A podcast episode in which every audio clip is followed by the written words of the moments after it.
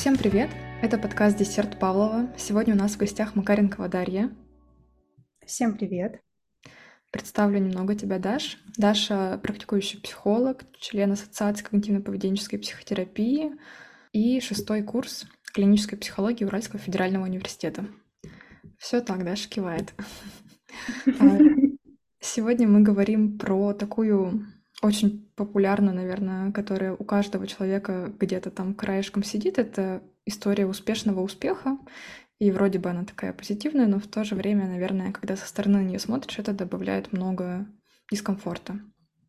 И хочется начать с того, чтобы как-то вообще обозначить этот, этот феномен. Расскажи, Даш, что это, что подразумевается под успешным успехом? А, на мой взгляд, э, феномен успешного успеха, он э, стал популяризироваться не так давно. Это началось э, где-то буквально в 2021 году, по крайней мере, по тем статьям, которые я анализировала на эту тему.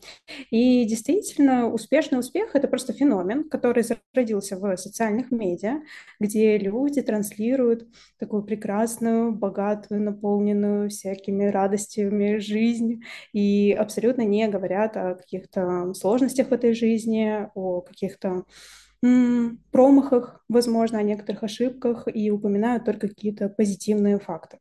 Вот. И, конечно, этот феномен этим и сложен. Наверное, то, что действительно мы видим только одну сторону, мы не видим вторую. Угу. И тут, наверное, с разных сторон можно зайти. Можно зайти со стороны тех, кто транслирует только этот успешный успех, кто не показывает там свои ошибки, какие-то падения, а можно со стороны того, кто наблюдает за этим и кто вот справляется с этими. Отдаю тебе здесь вариант, с какой стороны мы пойдем. Mm-hmm. Слушай, ну действительно, я думаю, то, что было бы здорово зайти со стороны тех, кто э, находится в позиции наблюдателя, поэтому, конечно, я бы предложила, наверное, обсудить именно с этой точки зрения. Угу, окей. Тогда вот я наблюдатель успешного успеха. И что со мной такого происходит? Почему мне становится как-то некомфортно? Я думаю, что здесь э, основные, конечно, чувства, это могут быть и тревога, и непонимание вообще, что происходит, потому что мы видим свою жизнь на 100%. Мы видим и какие-то хорошие моменты, которые в ней происходят, какие-то негативные моменты, но когда мы заходим в тот же запрещенный в России Инстаграм, мы замечаем то, что абсолютно многие люди там сидят в прекрасных ресторанах, ездят на дорогих машинах, а, встречаются с какими-то очень классными партнерами, у них вообще в целом все прекрасно. И, конечно, на фоне этого люди чувствуют себя уязвимыми, чувствуют себя не такими, неправильными, недостаточно хорошими, недостаточно еще чего-то. В общем, вот эта вот приставка «недостаточно», она действительно очень-очень часто мелькает. И действительно может создаваться впечатление, то, что только со мной что-то не так, а на самом деле должна быть вот, э, вот так вот, как это транслирует. То есть должен быть этот пресловутый успешный успех. И, конечно, да, на фоне этого многие люди переживают, обращаются к психологам, э, работают с этой сложностью, и ко мне неоднократно обращаются клиенты именно с этой сложностью, вот с этой тревогой на фоне а, наблюдения за вот этой вот картиной успешного успеха. Угу. Наверное, здесь рождается очень много стыда вот ты сейчас говорила про то, что кажется, что только со мной что-то не так, а у всех остальных все хорошо.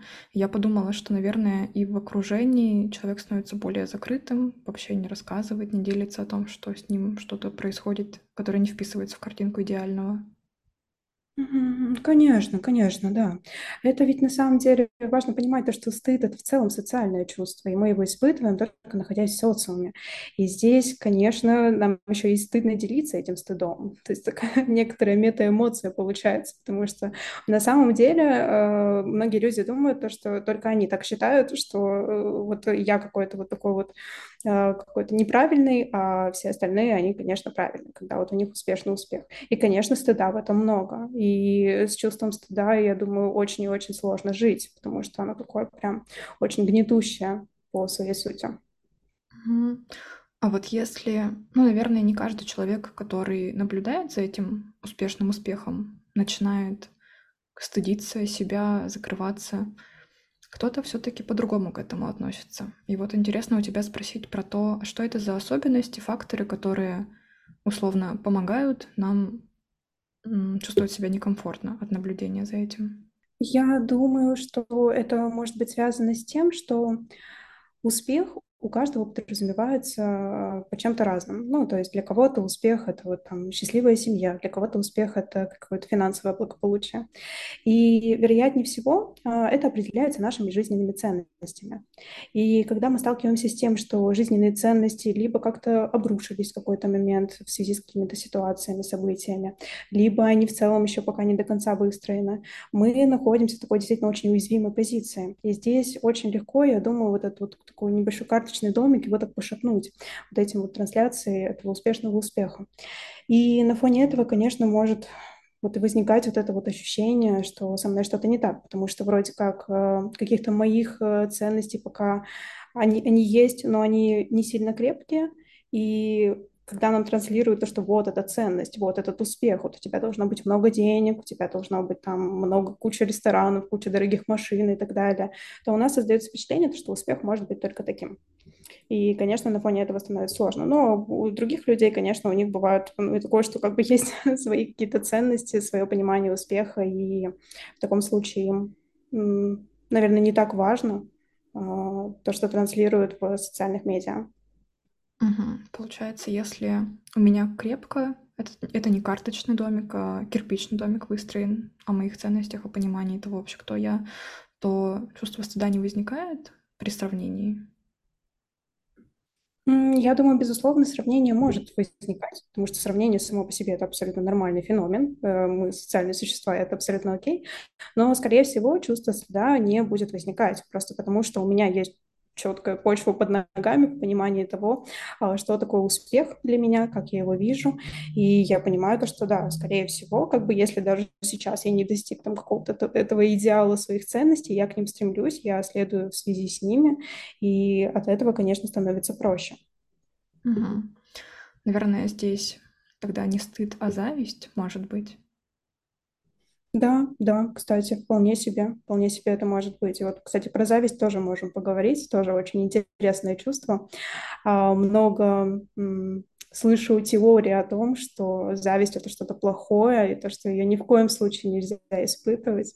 Поэтому можем обсудить и эту тему тоже. Угу. Ну, давай шагнем в зависть. Угу. А, на самом деле зависть а, очень многие, конечно, считают, что какое-то плохое чувство, но начнем с того, что плохих чувств в целом не бывает, и зависть абсолютно точно не является а, каким-то плохим чувством. Другой вопрос, то, что, к сожалению, в обществе очень табуируется эта тема, тема зависти, и нам как бы с детства еще могут говорить о том, что нельзя завидовать, нельзя вот как-то там вот плохо чувствовать себя на фоне того, что у кого-то что-то получается. Но на самом деле зависть — это двигатель прогресса, Именно в том плане, то, что когда мы завидуем, мы как раз-таки пони- ну, понимаем то, что действительно это то, к чему мне бы хотелось стремиться. Скорее всего, это некоторый ориентир, к которому мы бы хотели стремиться, но по каким-то причинам пока что мы не можем это получить. Причины могут быть абсолютно разные. Но это ни в коем случае не делает это чувство плохим, потому что это же, по сути, просто поиск ориентиров и просто жизнь в социальной среде. Угу. То есть, если понимать вообще, как устроены чувства, что говорит, о чем говорит стыд, о чем говорит зависть, то получается, смотря вообще на эту вот идеальную картинку успешного успеха, можно это обернуть и в свою сторону, что, а, ну здорово, вот я нашел то, что для меня может быть важным. Да, да, безусловно, безусловно, такой некоторый рефрейминг здесь э, абсолютно точно может присутствовать, потому что, конечно, а, когда мы смотрим на успешный успех, мы не говорим о том, что там дорогие машины или дорогие рестораны – это резко негативно плохо. Мы не уходим в такое некоторое дихотомическое черно-белое мышление, мы смотрим именно в сторону того, что как бы, ну, это точно неплохо, просто другой вопрос, что кому-то это нужно, а кому-то это не нужно, или кого-то это будет являться некоторыми такими навязанными целями, стандартами, к которым нужно приходить. Вот. И, конечно, если мы будем обращать внимание на свои чувства, которые возникают в момент просмотра вот, подобных историй про, соци... про успешный успех, возможно, нам было бы проще в нем как-то ориентироваться, потому что мы понимали, что здесь у меня возникает зависть, здесь у меня возникает тревога, и, как бы, наверное, было бы проще. Несколько шагов назад ты наши психологические термины вошли в чат, ты сказала рефрейминг. Что это такое? А, Рефрейминг– это преобразование чего-то негативного в позитивное. Но здесь важно помнить то, что мы не говорим про какой-то токсичный позитив, когда у нас э, речь заходит о том, что произошло что-то э, катастрофически сложное для нас, но при этом мы такие, ну, зато никто не умер, например. И это, конечно, в какой-то степени может являться тем самым токсичным позитивом. Здесь наша задача действительно находить э, какую-то долю позитива в том, что мы испытываем или в том, что мы наблюдаем. Ну, то есть, например, в той же зависти я точно могу найти что-то позитивное в том, что, например, я могу понять свои ориентиры и свои ценности за счет этого. Мгм. Когда до подкаста мы с тобой еще беседовали, ты говорила, что есть у тебя в запасе одна техника рекомендация, как можно справляться со всеми этими негативными, неприятными переживаниями по поводу успешного успеха. Наверное, самое время поделиться. Мгм. А, да, действительно, эта техника, я ее очень люблю, прям она является, наверное, моей самой излюбленной в плане домашних заданий для клиентов, потому что клиенты ее пугаются, когда только ее получают, но потом в последующем они мне благодарят за нее, потому что она действительно дает свои плоды. А, В общем-то, в чем заключается техника? А, Я предлагаю клиентам а, каждый день в течение определенного промежутка времени, можно установить неделю, можно установить две недели, например, абсолютно каждый день находить семь причин, почему я молодец. А, Почему 7? Потому что мне нравится это число. На самом деле можно писать абсолютно любое количество, но для меня будто бы так вот число 7 это вот самое такое оптимизированное а, в плане этих качеств. И поэтому действительно можно рассматривать с точки зрения того, что вот 7 причин, почему я молодец, это такой способ а, понять, что вообще-то я очень много делаю. Потому что нам часто кажется, то, что вот э, в социальных медиа люди там кучу всего делают, а мы вот ничего не успеваем, у нас нет никаких а, заслуг, достоинств и так далее. И благодаря этому заданию можно обратить внимание на то, что вообще-то я очень много всего делаю. И вообще-то я очень много всего успеваю, и вообще-то я очень сильно вкладываюсь в то, что у меня сейчас есть. И поэтому это задание очень хорошо помогает э, сделать акцент просто на том, что мы вообще-то молодцы, что с нами все в порядке, что с нами все хорошо. Вот, поэтому можно действительно попробовать вот такую технику. Мгм. Я уже здесь представляю, какие могут быть подводные камни, например. Ну, написала я семь пунктов, почему я молодец. Ну и что? Это всего лишь вот эти пункты. Это же не, это не вписывается в ту идеальную картинку, которую я только что увидела. А, Конечно, такие сложности могут возникать, и здесь важно, наверное, помнить о том, что, конечно, это такая очень комплексная работа, в том числе и с ценностями, чтобы понимать, что действительно для меня важно, что, возможно, менее важно, и уметь ориентироваться в этом. Но когда мы говорим о причинах, почему молодец, а, безусловно, вот подобные ощущения о том, что как бы, ну да, эти пункты есть, но вроде как для меня-то они ничего не значат, конечно, такое ощущение может возникать. Но так или иначе, наша задача, наверное, донести до себя ту идею, что семь причин, почему я молодец в день, это не равно восхождению на Эверест или переезду в другую страну. То есть это что-то бытовое, что-то повседневное, простое. И именно из таких действий, по сути, и складывается вот это вот отношение к своим успехам и к своим каким-то победам. Потому что даже там для того же депрессивного клиента, например, почистить зубы, это будет уже победой. И я думаю, то, что здесь каждому просто свое. Поэтому просто я думаю, что важно научиться замечать вот эти вот повседневные успехи. Мгм. То есть смотреть на себя не глазами той картинки, которую я только что увидела, а глазами того, что для меня вообще важно. И снова мы приходим к ценностям. Да, да, конечно, это будет напрямую перекликаться с ценностями. Такая, думаю, прям очень связанная тема. Мгм. А вот если немножко так про эту огромную тему сказать, про ценности, почему так сложно их обнаружить? Бывает. Я думаю, это связано с тем, что, эм, безусловно, вокруг нас есть социум, и мы все-таки существа биосоциальные. То есть социальные имеют, э, на самом деле, очень и очень большую роль. Я думаю, что это связано с тем, что в социуме есть э, абсолютно разные представления о том, что такое хорошо, что такое плохо, что такое успех, что такое поражение. И, конечно, этот социум в какой-то степени нас формирует. Но абсолютно точно социум нас формирует, но не определяет. И, наверное, в этом и есть вся наша власть, потому что именно за счет того, что социум нас не определяет, мы можем определять себя самостоятельно.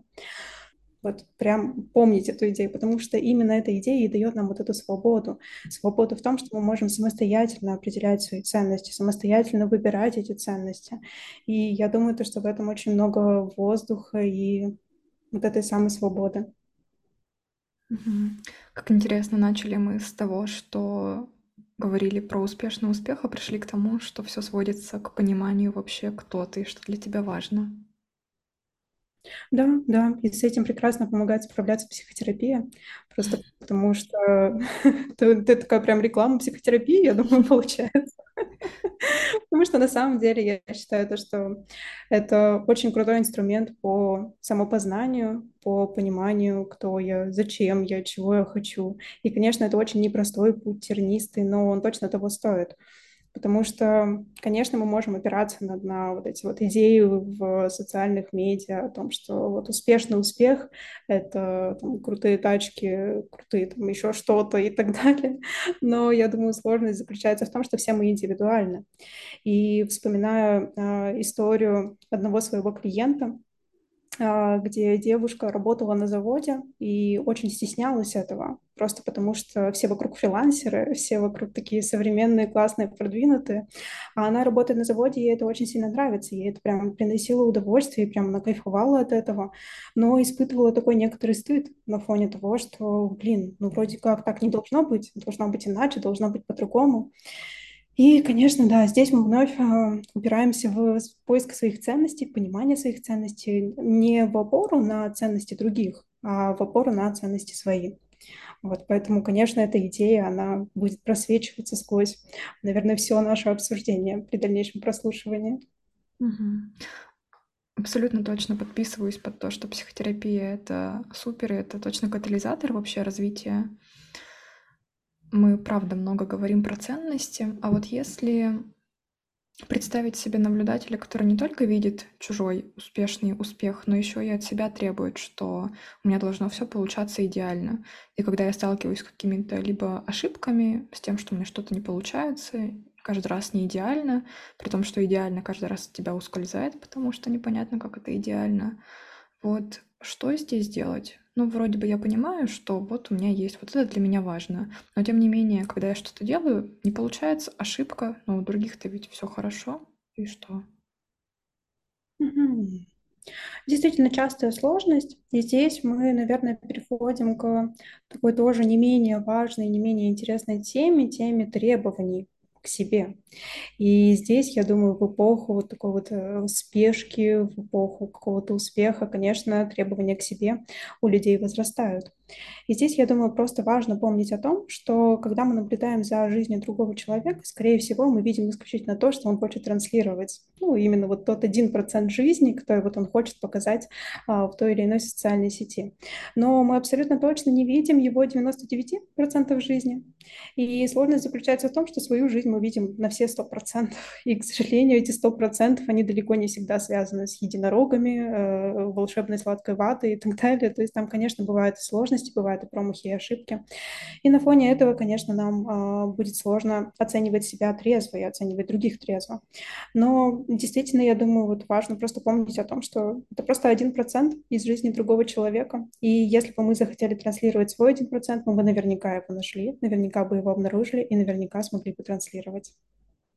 Угу, абсолютно согласна. Очень мне понравилось твое сравнение про то, что мы видим свою жизнь на все сто процентов, а не на один.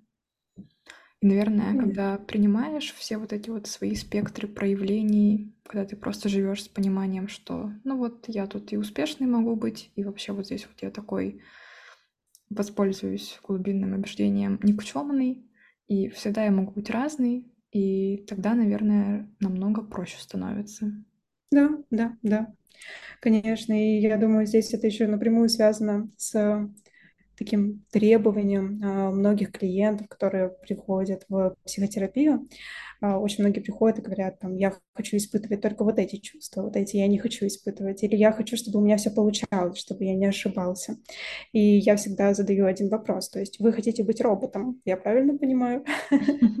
Я думаю, что вот действительно сейчас общество так вот прям а, очень транслирует вот эту идею того, что как бы, ну, вообще-то нужно быть роботом, да, ты не должен уставать, ты должен испытывать какие-то классные, хорошие эмоции, плохие эмоции, ну, это, конечно, в кавычках, э, плохих эмоций не бывает, плохие эмоции ты не должен испытывать.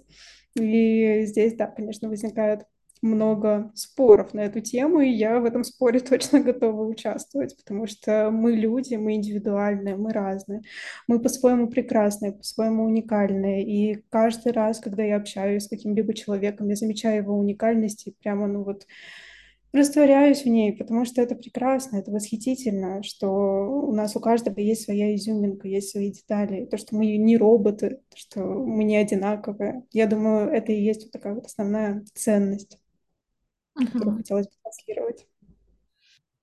Когда мы с тобой, Даш, планировали вообще запись подкаста и выбирали тему, изначально была тема «Это хорошие девочки». Но остановились по итогу, ты предложила все таки успешный успех, и все-таки эти темы две очень сильно связаны. И вот только что мы говорили про то, что человек — это куда более комплексное, интересное, разнообразное, неоднозначное вообще создание.